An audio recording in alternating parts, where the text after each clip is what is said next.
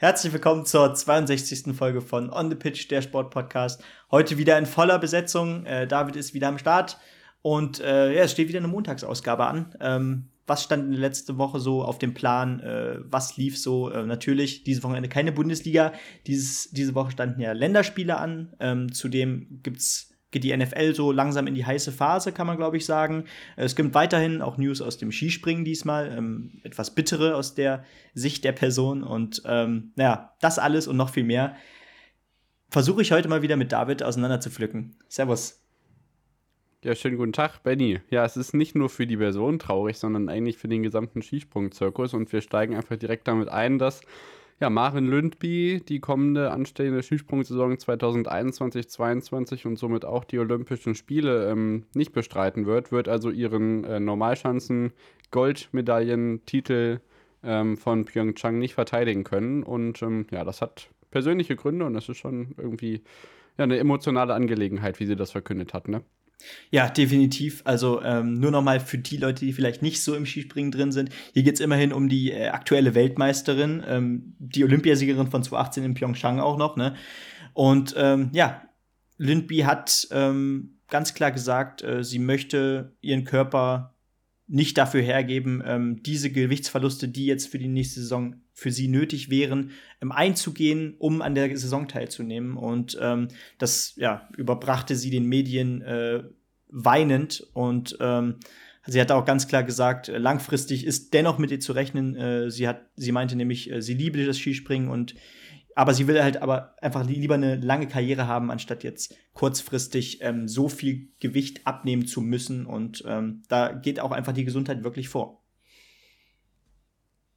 Ja, die Regel gibt es ja schon seit einigen Jahren, dass ähm, die BMI-Maße oder die BMI-Werte einer, einer Athletin oder eines Athleten an die Skilänge gekoppelt sind. Und da ist eben in den letzten Jahren die Diskussion aufgekommen, ob nicht vielleicht kürzere Ski sogar noch äh, vorteilhafter sind, sodass dann das Gewicht wieder rund runtergedrückt wird. Und das ist ja genau die Diskussion, die wir Anfang der 2000er Jahre ähm, in den großen Zeiten eines Martin Schmidt hat ganz Deutschland darüber diskutiert, dass alle Skispringer magersüchtig seien. Und eben genau diese Diskussion ja. versucht man jetzt eben nicht wieder aufkommen zu lassen. Und ähm, ich hoffe, dass der Weg da in die richtige Richtung geht. Aber ich denke, genau. dass äh, der Weltverband ganz gute äh, Leitlinien an der Hand hat, um das Ganze irgendwie in den Griff zu bekommen. Ja, also ähm, da ist dann halt wieder auch die Frage, ähm, Le Leistungssteigerung um, um, welchen Preis? Ne? Und wo hat es dann wirklich, wo ist, wo ist das Maximum? Äh, wo man dann wirklich sagen muss, okay, bis hierhin und nicht weiter.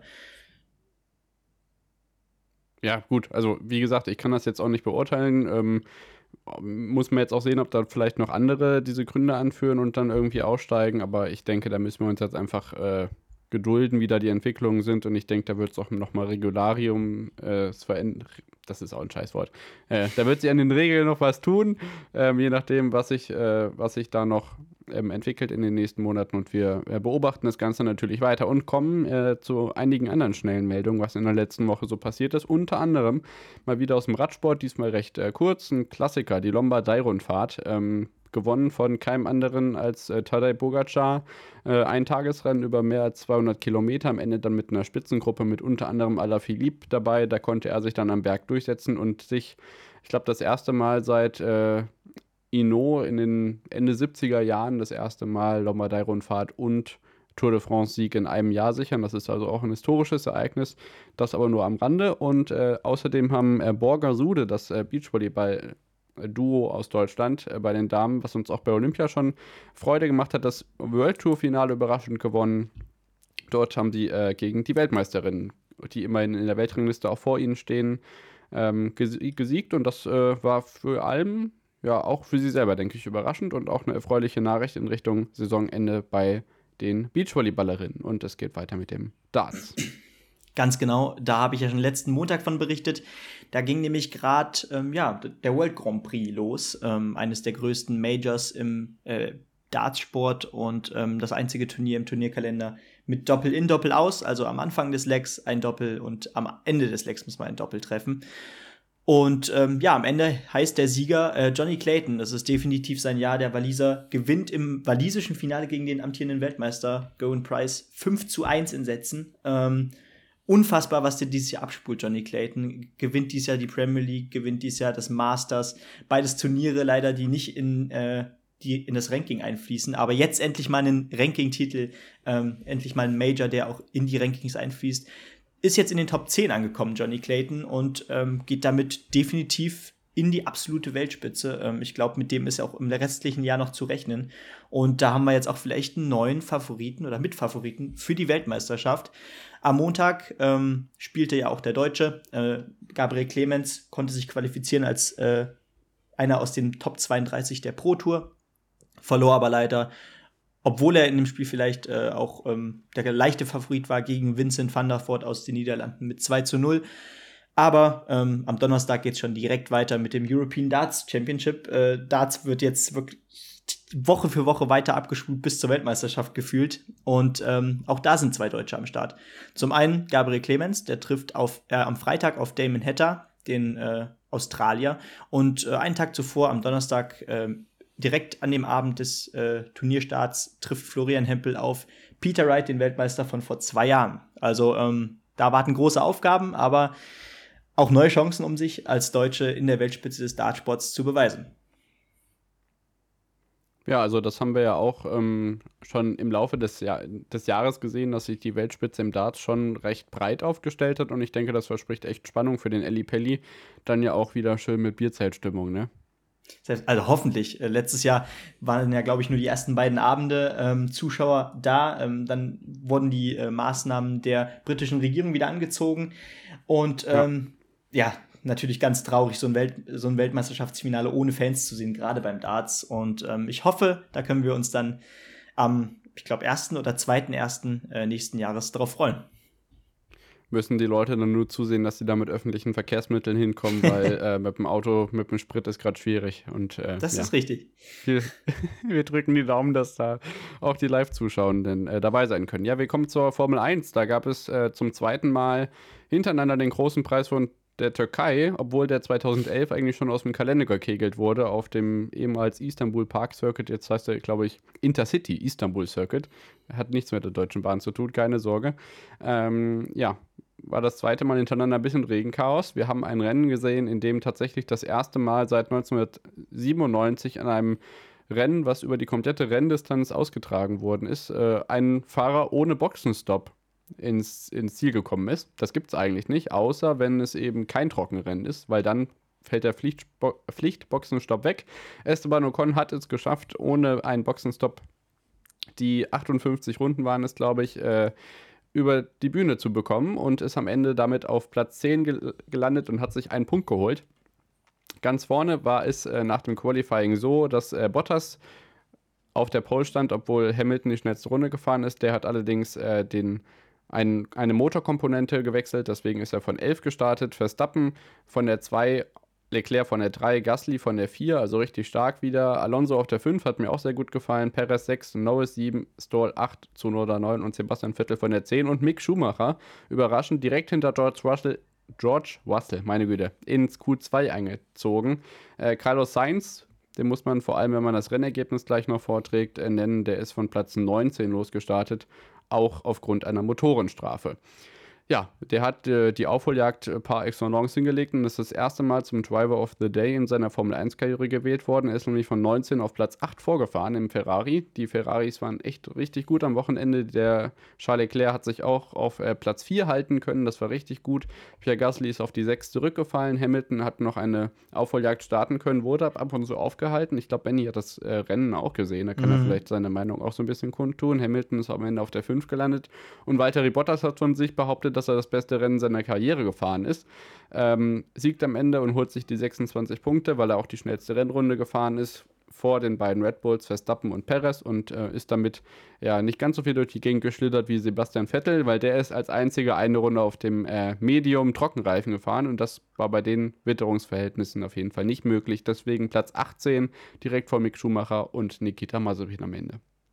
Ja, also ähm, was ich vielleicht noch hinzuzufügen habe, ähm, Hamilton ganz klar von 11 auf 5 sogar ähm, hochfahren können. Ähm, da finde ich ganz krass, ähm, ich bin jetzt kein Formel 1-Experte, aber ich finde es immer krass, wie, auf, wie der auf Geraden, äh, auf der Geraden den äh, gegnerischen Teams wirklich ähm, Meter abnehmen kann. Äh, da sieht man auch wirklich, was, was Mercedes da äh, für ein Monopol eigentlich besitzt. Und ähm, ja, am Ende Fünfter, wie gesagt. Und ähm, ja, Fernando Alonso äh, hat ja, glaube ich, sogar zwei Berührungen. Einmal mit Gasly und einmal mit äh, Mick Schumacher. Ähm, Mick Schumacher ja. am Ende der Leidtragende äh, und kam dann auch nicht mehr da ganz hinten äh, hinaus, konnte immerhin noch an seinem Teamkollegen Nikita Mazepin vorbei. Ähm, aber natürlich erneut keine Punkte. Sepp Vettel hat ja, glaube ich, ein ähm, bisschen Probleme mit, mit dem Reifenwechsel gehabt, oder? Ja, also er wurde von der Box darauf aufmerksam gemacht, hey, wie wäre es, wenn wir es vielleicht mal mit Trockenreifen probieren? Und er so, hm, let's go.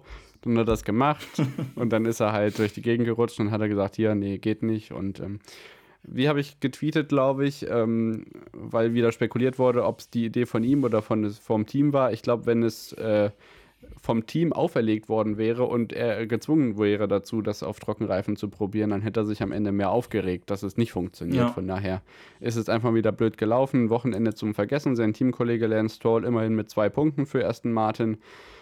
Ja, es ist schon echt durchwachsen gelaufen. Hamilton hat sich sicherlich auch mehr erhofft, aber er kann echt äh, glücklich sein, dass Walter Bottas eben das ins Ziel gebracht hat. Denn äh, so ist er in der WM-Wertung immerhin nicht noch weiter zurückgefallen, was Verstappen angeht, weil der hätte sich ja auch das, den Sieg holen können, hat aber ja, war nie wirklich in Reichweite dazu. Verstappen also mit 18 Punkten, Hamilton mit 10. Das heißt, wir haben jetzt in der WM wieder Verstappen vorn, 262,5 zu 255, äh, 256,5, also ähm, 6 Punkte Unterschied. Und ähm, bei ausstehenden noch sechs Rennen ist das echt eine spannende Angelegenheit. Das geht beim nächsten Rennen dann nach Austin, Texas auf den Circuit of the Americas und dann wird auch eine Entscheidung fallen, wer dahinter die WM-Plätze belegt. Unter anderem ganz spannend ist es auf Platz 4, Lando Norris 145, Perez 135 und dann einen halben Punkt auseinander die beiden Ferrari, Carlos Sainz 116,5 und Charles Leclerc 116. Das ist auch auf jeden Fall eine richtig spannende Angelegenheit. In der Konstrukteurswertung sieht es für Mercedes ein bisschen besser aus. Da sind sie 36 Punkte vor Red Bull. McLaren und Ferrari sind 7,5 Punkte auseinander. Da kann also auch noch ein bisschen was passieren und Haas ist nach wie vor das einzige Team, was noch nicht punkten konnte. Eine kleine andere News, äh, die auf Formel1.de gerade veröffentlicht wurde, ist, dass äh, die ehemalige Formel 1-Strecke in Adelaide, ähm, also zumindest die nicht temporären Teile, die Strecke ist ja schon seit 1996, glaube ich, nicht mehr im Rennkalender. Seitdem wird ja in Melbourne gefahren, in Australien. Ähm, oder halt auch eben nicht, wenn es mit Corona mal nicht will. Ähm, eben ja eine sehr prestigeträchtige Strecke, vor allem auch in der Formel 1 Geschichte, auch aus deutscher Sicht. Ähm, unter anderem ist da ja ähm, Michael Schumacher mit Damon Hill kollidiert und 1994 äh, so zum ersten Mal Weltmeister geworden. Ähm, unter anderem auf Lü Luftröhrenschnitt bei Mika Häkkinen 19 100, ah, weiß ich gerade nicht, in welchem Jahr das war. Auf jeden Fall auch eine historische Strecke und äh, wer weiß, wie es sich da tut. Ähm, da ist auch seit letztem Jahr nicht mehr groß was mit Motorsport am Start gewesen. Also hier eine kleine Entwicklung in der Historie der Formel 1. Und ähm, ja, ich denke, das war's von der ja. Königsklasse des Motorsports. Wie gesagt, das geht weiter in Amerika und wir gehen ja auch mit nach Amerika zur N äh, nicht NHL, NFL, wollte ich sagen. Ja, ganz genau. Ähm, da stand ja gestern Abend wieder der nächste Spieltag statt am Sonntagabend. Und ähm, ja, unter anderem, äh, womit fangen wir denn überhaupt an? Das ist immer eine riesen, eine riesen Aufgabe mit den ganzen Ergebnissen. Äh, ja, fangen wir vielleicht mit einer kleinen Überraschung an, zumindest formtechnisch. Äh, die Steelers konnten ihren zweiten Sieg feiern, 27 zu 19 äh, gegen die Broncos, äh, auswärts in Denver. Und ähm, ja, die Besonderheit war eben, dass die Broncos bisher 3 zu 1 äh, in Spielen standen, während die Steelers nur mit einem Sieg aus vier Spielen, ähm, ja, vielleicht auch schon so ein bisschen um die Playoffs bangen mussten. Äh, jetzt, ja, behalten sie eigentlich die Chance äh, am Leben und ähm, freut mich äh, als kleiner Steelers-Fan besonders. Ansonsten, ähm, die Rams weiterhin ganz stark schlagen die Seattle Seahawks bereits schon bereits am Freitag, am 8. Oktober mit 26 zu 17, ähm, bleiben jetzt bei vier Siegen aus fünf Spielen. Seahawks nur mit zwei Siegen aus fünf Spielen bisher. Ähm, die Cardinals bleiben ungeschlagen, fünf Siege aus fünf Spielen äh, mit den Jaguars bis äh, nee, nee, nee, die Jaguars haben bisher alle Spiele verloren, aber ähm, die Cardinals bisher, glaube ich, das einzige Team, die alle Spiele gewonnen haben, äh, diesmal 17 zu 10 gegen die 49ers. Ähm, die Browns, die einen guten Saisonstart eingefahren hatten, verloren in einem Offensivspektakel mit 42 zu 47 gegen die Chargers. Ähm, die Chargers ja. weiter in Angriffsweite, 4 zu 1 äh, Siege. Und ja, ansonsten die Packers konnten ihren vierten Sieg einfahren gegen die Bengals 25-22. In Overtime. Genau. Ja, die Buccaneers, 22. Die Buccaneers ja. demontieren mal eben die Miami Dolphins mit 45 zu 17, ähm, zeigen damit auch weiter, was ihr Ziel ist. Ganz klar natürlich der Super Bowl. Ähm, das muss auch dies Jahr der, das Ziel sein. Und die Patriots, ähm, da heißt es jetzt auch mal aufatmen gegen ein Team, was dieses Jahr nichts mit den Playoffs zu tun haben wird, gegen die Texans. Gewannen sie am Ende knapp mit 25 zu 22, aber das war alles definitiv noch nicht Super Bowl würdig. Ähm, genau, die Lions bleiben währenddessen, genauso wie die ähm, ähm, Jaguars ohne Sieg. Ähm, die verlieren nämlich gegen die Vikings, die jetzt auch ihren zweiten Saisonsieg knapp einfahren konnten mit 19 zu 17. Das so vielleicht ja, die, es gab das Spannendste. Ja, es gab wieder einige Kuriositäten und News, die auf jeden Fall noch hilfreich sind. Unter anderem wird am Dienstag, also morgen, bekannt gegeben durch die NFL, welche drei deutschen Städte auf die Shortlist kommen, wo wir dann also nächstes oder übernächstes Jahr das erste deutsche Regular Season Game auf deutschem Boden sehen werden. Wir hatten ja auch gestern Abend schon äh, wieder ein Spiel in, im Tottenham Hotspur Stadium in London. Das ist auch richtig geil mit der großen dann neuen Stehtribüne. Das ist richtig schick geworden. Äh, wie gesagt, ja auch weiterhin dann noch eins in Mexiko. Das hatten wir ja auch schon in der NFL-Geschichte. Aber ja, wir hatten äh, letzte Woche, nee, vorletzte Woche mit Pierre äh, ja schon dieses äh, Field Goal-Sensationstrefferteil mit, ich weiß nicht wie viel Yard, 66 oder so. Und diesmal hatten wir bei Green Bay gegen Cincinnati fünf verpasste Field Goals hintereinander. Und alle hätten das Spiel entscheiden können. Am Ende, ja, rettet man sich dann äh, wie gesagt, erst in der Overtime und kann ja eine Entscheidung treffen. Und ja, Tom Brady, die Zahlen sind wieder krank, also 411 äh, Yards geworfen. Der Typ ähm, denkt einfach nicht ans Aufhören mit 44 Jahren und es ist einfach nur Wahnsinn, was der ja, Wochenende für Wochenende abliefert und äh, ja, schon spektakulär und wer weiß, wie, wann, wie weit das für die äh, Bugs da noch gehen kann. Mhm. Äh, ich habe gerade noch eine News reinbekommen und äh, die, da, da, freuen sich, glaube ich, alle Darts-Fans riesig drüber. Ähm, Im nächsten Jahr, im Februar, wird ja die erste Auflage der Senior Darts, äh, World Darts Championship ähm, ausgeführt. Ähm, Spielt da Shorty mit? ich glaube, es, es steht noch eine Qualifikation an. Bestimmt versucht das. ähm, vom 3. Mega. bis zum 6. Februar 2022. Und ähm, äh, nicht Sky, sondern Sport 1 hat sich die Rechte gesichert. Und äh, das heißt, wir werden definitiv Phil Taylor noch mal im Fernsehen sehen. Ist es geil oder ist es geil? Ach, stimmt, ja. Guck an. Das ja, wird. Also, das ist dafür, dafür ist sich der Sohn dann zu fein wahrscheinlich, aber immerhin Sport 1, ne? Genau, und. Also ähm, ohne Emma Pauke. Wenn ich. Ach, ja, definitiv. Sport 1 ist dann ohne Emma Pauke, aber die Übertragung ist erstmal sicher, das ist erstmal gut. Und mit dabei sind natürlich einige Weltmeister, also Phil Taylor, Martin Adams aus der BDO bekannt, John Part, zweimal ähm, Weltmeister in der PDC auch geworden, John Lowe, wahrscheinlich mit ähm, die größte Legende im Dartsport, Ted Hankey, Wayne Warren, Keith Deller, Trina Gulliver, auch eine Frau am Start, ähm, Bob Anderson, Richie Burnett, das sind Namen, die 40 Jahre des Dartsports geprägt haben und ähm, ja, die treffen da alle aufeinander. Ähm, mehrere Generationen treffen da auch aufeinander und ähm, ich glaube, da können wir auf, uns auf was ganz Besonderes gefasst machen.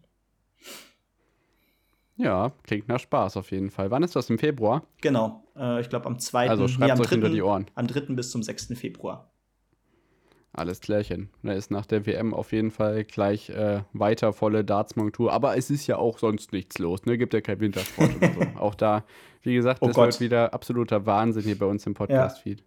Wollte gerade sagen, weil ja, da geht doch. Dann, da müsste geht kurz nach Willingen sein. Das genau. Wochenende, die Woche nach Willingen. Und da geht es dann direkt auch äh, darauf folgend los mit Olympia. Also mit Olympia. Wahnsinn, was da alles kommt. Richtig. In Willingen sind wir übrigens vor Ort. Ja, das können wir schon mal sagen. Ähm, yes. Details äh, folgen. Also freut euch schon mal drauf.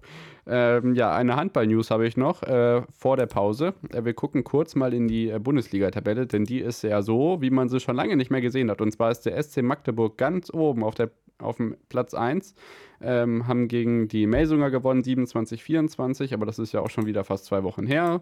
Kiel auf Platz 2, Berlin auf Platz 3, Göppingen auf 4 und erst auf der 5 Flensburg-Handewitt und die Rhein-Neckar-Löwen, die muss man weichen suchen, die sind nämlich erst auf Platz 11. Die haben gegen den Bergischen AC 25-25 gespielt. Äh, Flensburg hatte gegen den HSV 7, äh, ist ja, ach Gott, Hilfe, Handballsportverein Hamburg, es ist ja nicht mehr der HSV. Hilfe.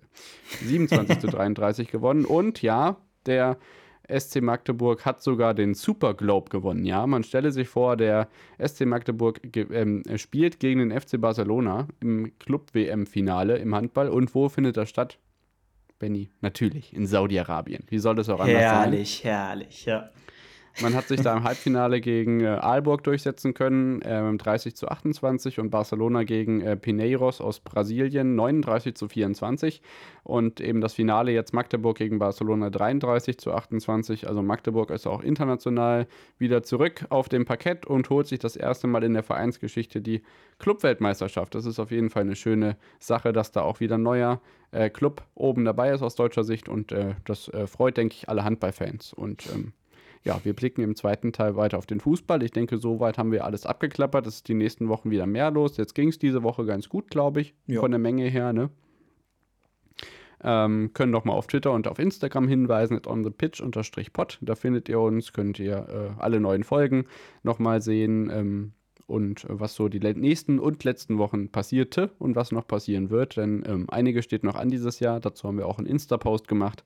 Schaut da also gerne mal vorbei und wir hören uns gleich wieder mit dem Fußball im zweiten Teil. Bis gleich.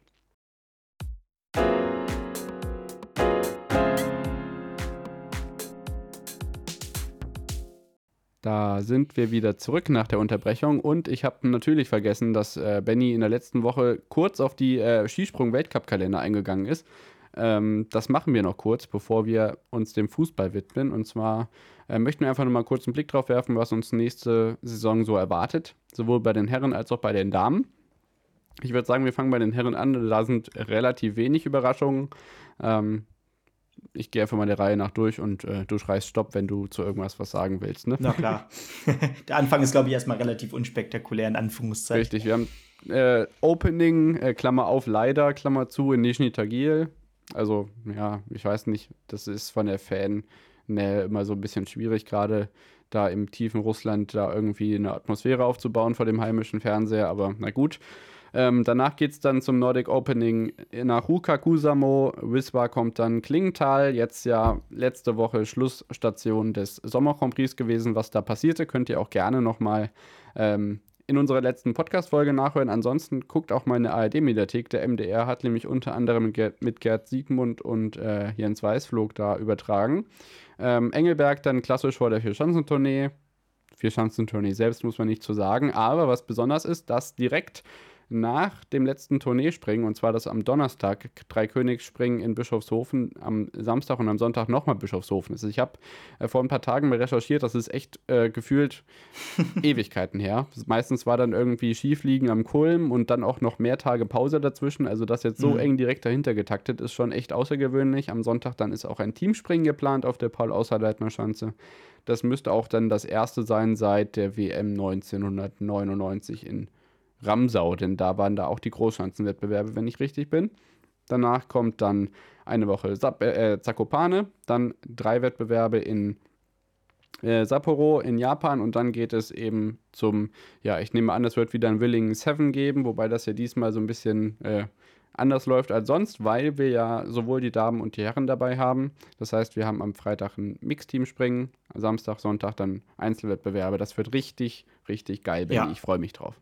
Und ich erst. Also gerade natürlich generell der Januar wird ja so intensiv. Ähm, also die Vierschanzentournee, da bleibt nicht viel Pause. Dann geht's, wie gesagt, auch direkt nach Zakopane, Sapporo, Willing. Jedes Wochenende bis zur bis zu Olympia dann. Ähm, und du musst noch Darts gucken. Genau. Und in, wir müssen noch Fußball gucken. Richtig. In, bis, zum, bis zur Olympia in Peking jedes Wochenende Skispringen.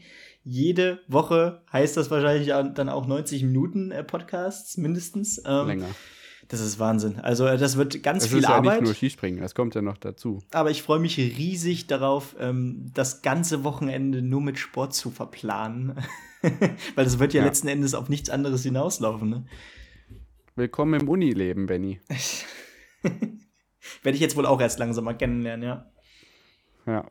Ähm, genau, also es ist ja auch so, dass äh, schon in zwei Wochen übrigens der äh, Ski-Alpin-Weltcup losgeht. Da ist nämlich am Samstag und am Sonntag schon Riesenslalom auf dem Gletscher in Sölden. Kann man jetzt sich jetzt auch drüber streiten. Felix Neureuter hat schon kritisiert, dass man es austragen soll, aber auch da geht es los. Da ist zwar dann auch wieder Pause bis Mitte November.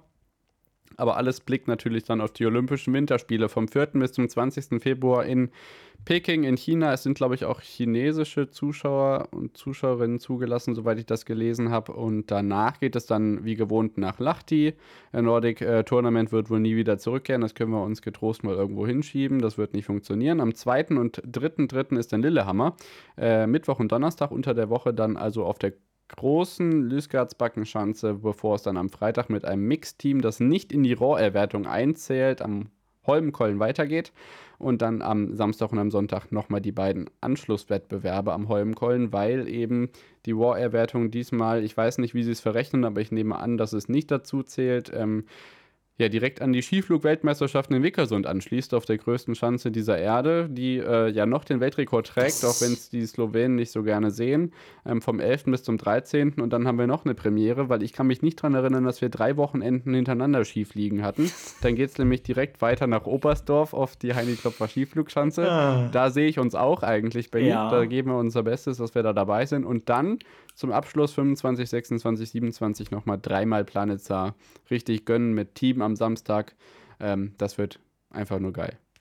Definitiv. Also wenn man sich so Die überlegt, Leute, ey. wenn man sich so überlegt, letztes Jahr, ähm, letzte Saison war schon ziemlich cool. Ähm, ich fand es gar nicht so schlecht, dass Skifliegen da schon auf den Dezember vorgezogen wurde. Da hatte man so direkt ja. noch mal ein erstes Highlight vor äh, der Vierschanzentournee und wurde direkt, hat, man hat direkt noch mehr Bock auf die Saison bekommen. Und, ähm, und Planet Jahr, Nacht war auch cool. Ja, das stimmt. Und dieses Jahr ähm, haben wir dazu ja auch noch wieder Raw Air, das haben wir ja letztes Jahr leider nicht bekommen. Ähm, da freue ich mich dementsprechend riesig drauf. Noch mehr Skifliegen als Planica, finde ich erstmal auch nicht schlecht. und ähm, das ist ein Kalender, der ist bombenvoll und wir können uns, glaube ich, auf einen sehr, sehr komplizierten, aber einen sehr spannenden Winter freuen. Da bin ich mir sicher. Ja, auf jeden Fall. Da müsste auch der Kulm wiederkommen. Spätestens dann in zwei Jahren, weil Harachow ist ja nicht mehr. Leider Gottes, da muss Jakob Janda im Parlament noch mal ein bisschen was drehen, dass es wieder funktionieren kann. Ähm, aber lass uns doch auf den Damenkalender blicken. Du hast es ja eigentlich schon mal, äh, ich weiß nicht, du bist es ja im relativen Sinne schon einmal durchgegangen, aber wir machen es jetzt einfach trotzdem noch mal. Nee, ich habe, glaube äh, ich, ich, hab, glaub ich, nur das ähm, Neujahrsspringen erwähnt, im größten Teil. Ach so, okay, alles klar. Es geht äh, auch los in Nischen Tagil auf der Normalschanze. Danach an dem Wochenende Anfang Dezember Lillehammer. Äh, einmal normal, einmal Großschanze. Da sind wir auch schon gewohnt, dass da die Schanze gewechselt wird. Danach Klingenthal.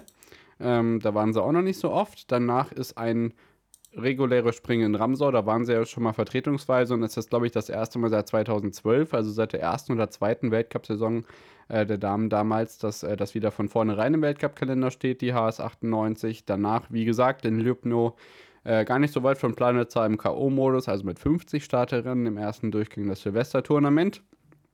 Hoffentlich mit gescheiten TV-Zeiten und nicht parallel zu Garmisch.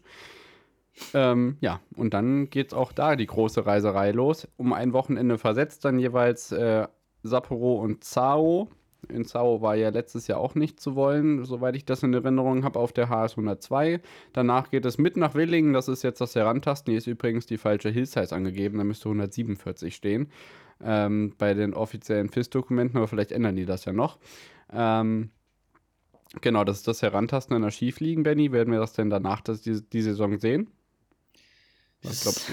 Das ist reine Spekulation, aber man tastet sich natürlich auch so langsam an den äh, Männerkalender vielleicht ran. Also, wie ich ja schon letzte Woche gesagt habe, ähm, das Neujahrsspringen ist so der erste, der erste Wink mit dem Zaunfall eigentlich, dass es vielleicht auch bald mal in Richtung ähm, Vierschanzentournee geht. Ähm, vielleicht wäre ja. der nächste Zwischenstep ja tatsächlich ein Skifliegen. Kann ja gut sein.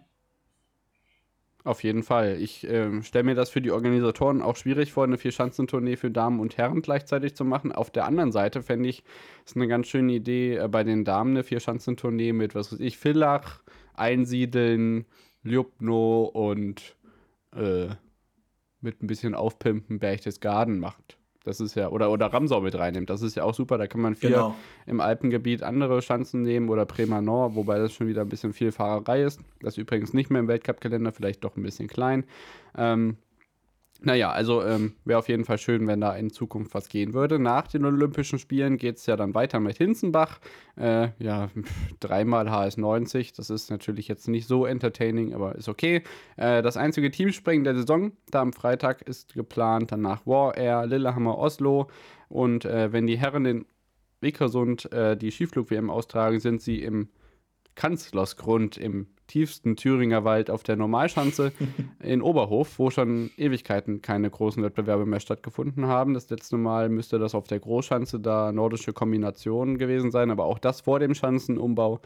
Das wird echt lustig und ich hoffe nicht ganz so nebelig, damit man da auch was sieht in den TV-Kameras, bevor es dann äh, ja, zum Finale zur Bluebird-Tournee leider Gottes nochmal nach Nizhny Tagil geht und der Abschluss ist dann auf der Großschanze in Tchaikovsky. Genau. Leider natürlich auch noch kein Raw Air dabei. Doch, Raw Air, klar. Oslo ist ja dabei. Doch, doch. Oslo Lillehammer. Ähm, Trondheim wird ja umgebaut, deswegen ja. äh, hab ich, haben wir jetzt eben nicht gesagt. Trondheim ist ja 2025 die ähm, WM oder 2023, nee, 2025, mhm. 2023 ist Planetstart, 2025 ist Trondheim so rum, deswegen wird er umgebaut und da ist gerade nichts zu wollen, deswegen fällt auch das für die War Air raus. Mhm. Ja, was ich mich gerade gefragt habe, am 21. und 22. steht dann noch To Be Announced. Ähm, kann man da noch auf was hoffen? ähm, dann hast du einen anderen Kalender als ich, ehrlich gesagt. Unter Umständen. Einen Moment, ich schau mal kurz nach. Können wir uns da nämlich ähm, auf was anderes nochmal freuen? Kann ja gut sein. Das ist. Ja, man nimmt ja gerne was. Also, das ist ja auch so, dass bei den Damen immer äh, weniger Wettbewerbe, gerade wenn es abgesagt wird, irgendwie äh, nachbesetzt wird als bei den Herren. Das ist ja auch immer so ein bisschen fragwürdig.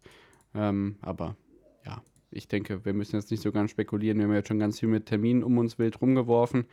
Ähm, ich weiß gerade auch ehrlich gesagt nicht, wo du das her hast. Aber wenn nicht, ach da, doch, ich habe es gesehen. Zwischen Zau und Willingen, ne? Genau, ja. Ja, das ist eine gute Frage. Weiß ich nicht. Ich sage jetzt mal Brotterode.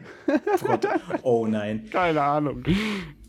Naja, okay. Wir werden sehen und ähm, ja, wir halten uns jetzt nicht an hier den Kleinigkeiten auf und äh, gehen, wie gesagt, zum Fußball. Ich weiß nicht, wenn Benny da gerade, Benny rennt gerade durch sein Zimmer. Sorry, ich musste gerade die Tür zumachen. So, Benny ist wieder da. Und äh, ja, blöder Übergang, aber ich habe noch eine Todesmeldung. Und zwar ist Rainer Holzschuh verstorben, geboren 1944 in Bad Kissingen, verstorben am 7. Oktober, war 21 Jahre lang Chefredakteur des äh, Kicker äh, auch wenn man vom Doppelpass jetzt nie, vielleicht nicht immer ganz so viel hält, ist er einfach Stammgast gewesen, ist auch am Sonntag äh, verabschiedet worden, nochmal im Nachhinein dort. Äh, auch ganz interessant, weil eben Rudi Brückner ja noch Florian König als Doppelpass-Moderator vertritt und das nochmal so eine Verbindung ist, weil die beiden ja auch recht viele Sonntagvormittage da im Airport Hotel Kempinski oder sonst wo miteinander verbracht haben. Auf jeden Fall ähm, ja auch eine prägende Persönlichkeit, die man auf jeden Fall vom Sehen her kennt. Gerade wenn man über 20 Jahre lang das Gesicht des Kickers ist, ist das schon äh, ja, ein großer Verlust und äh, kam auch ja, in gewisser Weise überraschend in ähm, im Alter von 77 Jahren ist er nun verstorben. Genau, ist halt so ein Gesicht, das man irgendwie immer manchmal Sonntagmorgens mal gesehen hat im Fernsehen, ne, Benny? Oder im Kicker-Sonderheft, vorne auf der ersten Seite. Oder, oder so, ja. genau. Ja, Fußball. Wir haben äh, nicht ganz so viel heute. Nations League, Länderspiele. Ähm, wir starten vielleicht einfach mit dem einzigen Spiel der deutschen Nationalmannschaft bisher. Heute Abend geht es ja nochmal gegen den Angstgegner Nord. Oh Gott, meine Stimme. Der Angstgegner zerstört sogar schon meine Stimme. Nordmazedonien. Ähm, aber es war in Hamburg. Da ist ja auch lange kein Länderspiel mehr gewesen, weil da äh, die Nationalmannschaft mal ordentlich ausgepfiffen wurde. Aber jetzt war, haben sie sich mal wieder getraut. Äh, es hätte auch wieder fast nach hinten losgehen können, aber mit einem 2 zu 1 gegen Rumänien konnte man sich dann eben doch noch ähm, der ungeschlagenen Serie von Hansi Flick anschließen. Ja, also ähm, es war auf jeden Fall sogar sehr gut besucht, hatte ich das Gefühl. Ähm, das Stadion war fast voll und ähm, das für ein Länderspiel, das hat man schon lange nicht mehr. Gerade auch, dass, dass dann wirklich alle äh, relativ leidenschaftlich wirkten. Ähm, das wirkte ja fast wie ein, wie ein Zweitligaspiel. Nein, ähm, bisschen übertrieben. aber ähm, letzten Endes Rumänien spielte ein verdammt gutes Konterspiel. Ähm, brachte Deutschland immer wieder, ähm, gerade über die Außen, ähm, zur Verzweiflung. Äh, Tilo Kehrer hat auch nicht seine Position gespielt, wurde auf äh, der linken Verteidigungsseite äh, eingesetzt, aber ist ja normalerweise eigentlich Innenverteidiger. Äh, hatte auch sichtbar Probleme, aber ähm, letzten Endes konnte das Spiel dann Gott sei Dank noch gedreht, gedreht werden. Ähm, die Besonderheit ist, glaube ich, aber der Torschütze von Rumänien, weil der hat ja einen besonderen Hintergrund. Die äh, Story habe ich leider nicht parat. Ich weiß nur, dass er den gleichen äh, Namen trägt, wie der Spitzname des Kommentators bei RTL war. Aber das ist bestimmt nicht die Diskussion, die du äh, äh oder der, den Punkt, den du machen wolltest. Nee, äh, der ehemalige Weltklasse-Spieler Georg Hagi natürlich. Einer der besten Fußballer der Welt. Ehemals. Und das ist der Sohn davon. Ach, Krass, okay. Okay, das hatte ich echt nicht auf dem Schirm. Ich habe nur an Marco Hagemann gedacht. Egal. Nee, damit damit ja, hat er, glaube ich, nichts zu tun, nee. nee, richtig. Nee, ähm, was man auch noch sagen muss, äh, Testegen hat einen Startelf-Einsatz bekommen, weil mit Adduktorenproblemen Manuel Neuer nicht äh, gespielt hat, hat dabei äh, die Sascha Burcher Durchschnittsnote von 3 kassiert, also alles in Ordnung, aber es ist auch immerhin das erste Gegentor unser Hansi Flick. Das ist jetzt erstmal nicht schlimm, aber trotzdem kann man es mal sagen. Äh, Knapri in der 52. dann mit dem Anschlusstreffer und am Ende ist es der Rückkehrer Thomas Müller, 81. Minute nach Vorlage Goretzka, dann zum 2 zu 1 in Hamburg. Ähm, aber die Spielnote 4 ist jetzt äh, schon bezeichnend für den Entertainment-Faktor von dem Spiel, ne? Wenn du schon sagst, ja, Zweitligapartie. Definitiv. Nein, nein, nee, nee, das war eher auf die Zuschauer. Ähm, und es war eher sogar tatsächlich positiv gemeint, weil ich das Gefühl hatte, dass die Zuschauer tatsächlich mal bei einem Länderspiel dabei waren. So. Ähm, aber mhm. grundsätzlich, ähm, ich glaube, das Wichtigste ist, die drei Punkte wurden eingefahren. Flick bleibt ohne Niederlage. Ähm, klar, erstes Gegentor. Aber äh, vier Spiele, vier Siege ähm, ist ein guter Einstand. Und wenn man jetzt noch Goran Pandev und Nordmazedonien schlagen würde, dann hätte man es. Da ist nichts mehr mit Goran Pandev, glaube ich. Der wurde doch verabschiedet bei der EM, oder? Okay. Da, da gab es doch diese Spalier und so. Haben wir da, glaube ich, auch drüber gesprochen. Ja, ich glaube, der spielt nicht mehr. Dann können wir ja sogar Nordmazedonien schlagen. ja, sehr gut. Oh, sehr gut.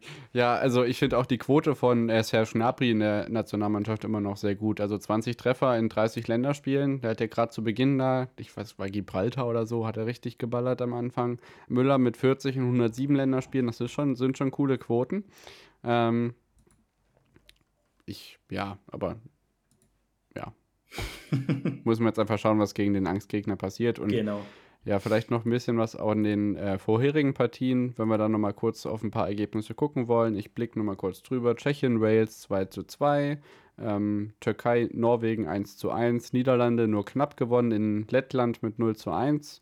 Äh, Spitzenspiel Gibraltar gegen Montenegro 0 zu 3. Ähm, Kroatien gewinnt souverän 3 zu 0. Ähm, Island spielt nur 1 zu 1 gegen Armenien. Nordmazedonien gewinnt 4 zu 0 gegen Liechtenstein. Das ist ja unsere Gruppe J. Und in den anderen Gruppen kurz überflogen, Schweden 3 zu 0 gewonnen, ähm, Finnland, Ukraine 1 zu 2, Schottland, Israel 3 zu 2, Serbien nur 1 zu 0 in Luxemburg, Schweiz 2 zu 0 gegen Nordirland, Österreich 2 zu 0 in, auf den Ferroinseln, Moldau gegen Dänemark ein stabiles 0 zu 4, Polen, San Marino 5 zu 0 Kantersieg und genauso England gegen Andorra und äh, was sonst noch so bei den Länderspielen mehr rumkommt, das haben wir dann nächstes Wochenende dabei. Aber ich glaube, dann ist die zweite Liga ja auch schon am Start, ne, Benny? Genau. Am Freitag steht nämlich schon Schalke gegen Hannover an, auswärts in Hannover. Und da werde ich tatsächlich persönlich am Start sein. Und da freue ich mich natürlich, erstmals jetzt nach Corona endlich mal wieder im Stadion zu sitzen.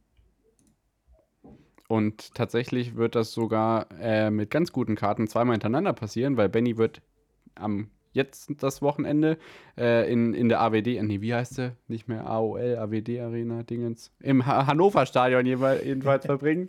Und danach das Wochenende haben wir uns fest vorgenommen, äh, BVB gegen Arminia Bielefeld in der Schüko Arena zu besuchen. Ähm, aber da gab es noch keinen Vorverkauf. Müssen wir mal gucken, dass wir da äh, noch an Karten kommen. Ich glaube, du meinst aber es gibt HDI Arena. HDI. Am ja, Robert Enke Platz. AWD Arena, glaube ich.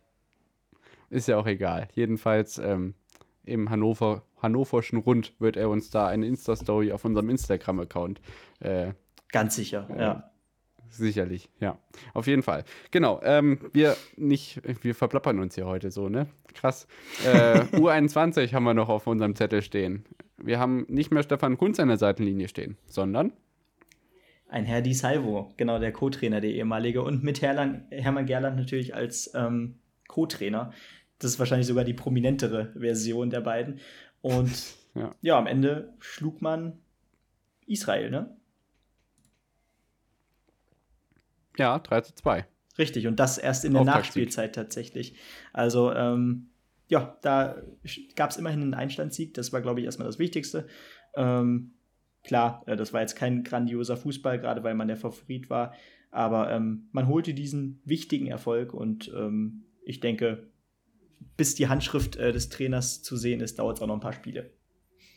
Genau, und die Mannschaft, also man muss ja auch so sagen, äh, die Handschrift des Trainers sehen, aber es ist ja auch eine komplett neue Mannschaft im Vergleich zu den Turnieren dieses Jahr. Also es spielen ja jetzt hm, fast, oh, sorry, fast niemand mit, der bei Olympia oder bei der EM dabei war. Also wir haben Luca Netz, wir haben hier äh, Thior, Bomb, Keitel, da sind schon ein paar Namen, die man mal gehört hat, aber so in der Breite wie äh, Pieper, Meier, naja also sorry, dass mir jetzt nur die Ex-Bielefelder einfallen, ist, aber. Vor allem, vor allem, weil Chao wirklich einen äh, soliden Eindruck macht. Also Woche für Woche jetzt in den letzten UN20-Spielen, ähm, der zeigt sich immer öfter als Abwehrchef da und ähm, das, das zeigt sich eben auch äh, bei Schalke selber, dass der da auch schon mit seinen 21 Jahren eine Riesenverantwortung übernimmt. Ähm, kann sich auch nur förderlich für seine äh, vielleicht ähm, später Nationalmannschaftskarriere auswirken. Ja, auf alle Fälle. Dann ist er so in gewisser Weise der Nachfolger von Amos Pieper jetzt als Abwäscher für eine U21. Ist, ja, er schüttelt schon mit dem Kopf. Dieser verlegene Bursche, unfassbar. Er ist übrigens in Vertragsverhandlungen äh, mit Arminia Bielefeld, dass er den Vertrag verlängert. Er pocht wohl auf eine Ablösesumme, aber es gibt wohl zwei neue Vertragsjahre. Das ist ganz wichtig für uns, dass wir da äh, du meinst Freigabesumme? Talent in der Abwehr halten. Bitte? Freigabe, Freigabesumme meinst du? Wohl ja, äh, Ab äh, Ausstiegsklausel, Ausstiegsklausel, genau. So rum. Das ist genau. das Gleiche. Ja, wir haben noch, ja, ich habe Ablöse, Ablöse. Ja, genau. Gesagt, ja. ja, mega. Er will auch eine Ablösesumme haben. Das ist schön. Ähm, ja, wir haben noch einen Punkt auf unserer Liste. Was ist denn heute los eigentlich? Ich finde die Folge Nations League, Benny. Beste Turnier von allen. Ach, hätte ich fast verschlafen. Nee, habe ich sogar verschlafen. ja, genau wie äh, Esther Sedlacek und Basti, nein, die waren, da, die waren am Start gestern, also muss man echt sagen. Äh, Esther und äh, Schweini waren im Sportstarstudio in Köln und haben äh, schön mit sich mit Gerd Gottlob in Mailand unterhalten, der vor Ort kommentiert hat, soweit ich das äh, hören konnte. Aber echt, also noch nicht mal die Hälfte von äh, Tatort-Einschaltquoten. Ich verstehe es auch irgendwie nicht, warum man das jetzt gemacht hat. Ja. Also, wenn, warum, also wenn, dann übertragt doch auch die Halbfinals.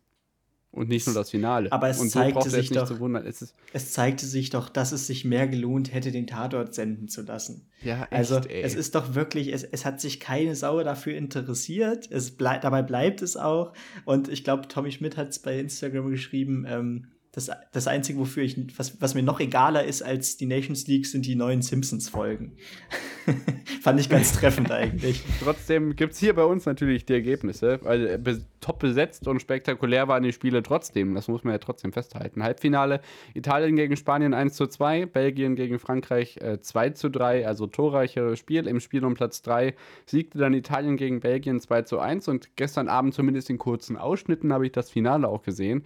Da traf dann nämlich im San Siro Spanien auf Frankreich und äh, mit einem sehr sehenswerten 1 zu 2 Spiel. Ähm, in Spanien regt man sich noch über Abseitsregeln auf, aber ähm, ja, Spanien mit dem ersten Tor und Benzema dann echt mit, also also, dass ich meine Szene aus der Nations League hier als TV-Tipp anbringe, hätte ich mir auch nicht erträumen lassen. Aber guckt euch einfach nur mal das Ausgleichstor von Karim Benzema in der 66. Minute nach Vorlage von Mbappé an. Das ist echt das ist schon ein Schmeckewöhlerchen, sagt man bei uns in der Gegend. Das muss man sich einfach mal angucken. Schmecken lassen, ja.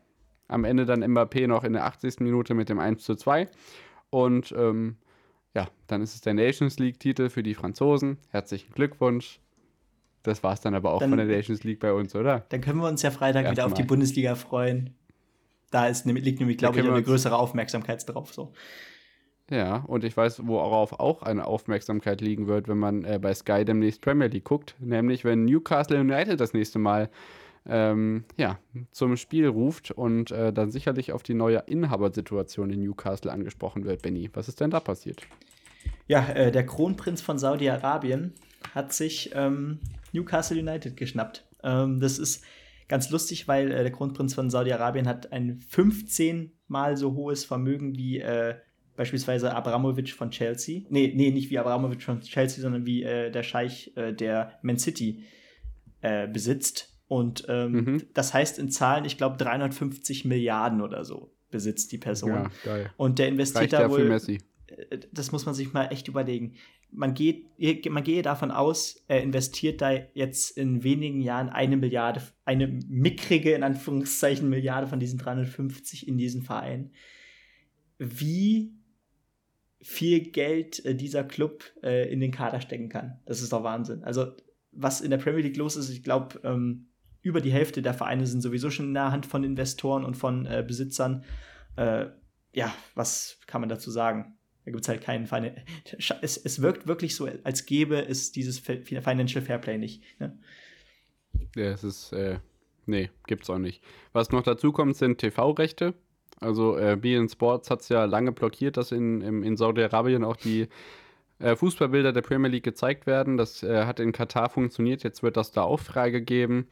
Ähm, die Clubmehrheit an sich hat 350 Millionen Euro gekostet, also praktisch nichts. Muss man ja so sagen. ähm, aber ich, es geht mir einfach nicht in den Kopf. Also ich habe jetzt äh, schon mehrmals aus dem äh, Sportschau-Artikel hier zitiert, wenn ich darüber äh, mich äh, schlau gemacht habe in den letzten Tagen.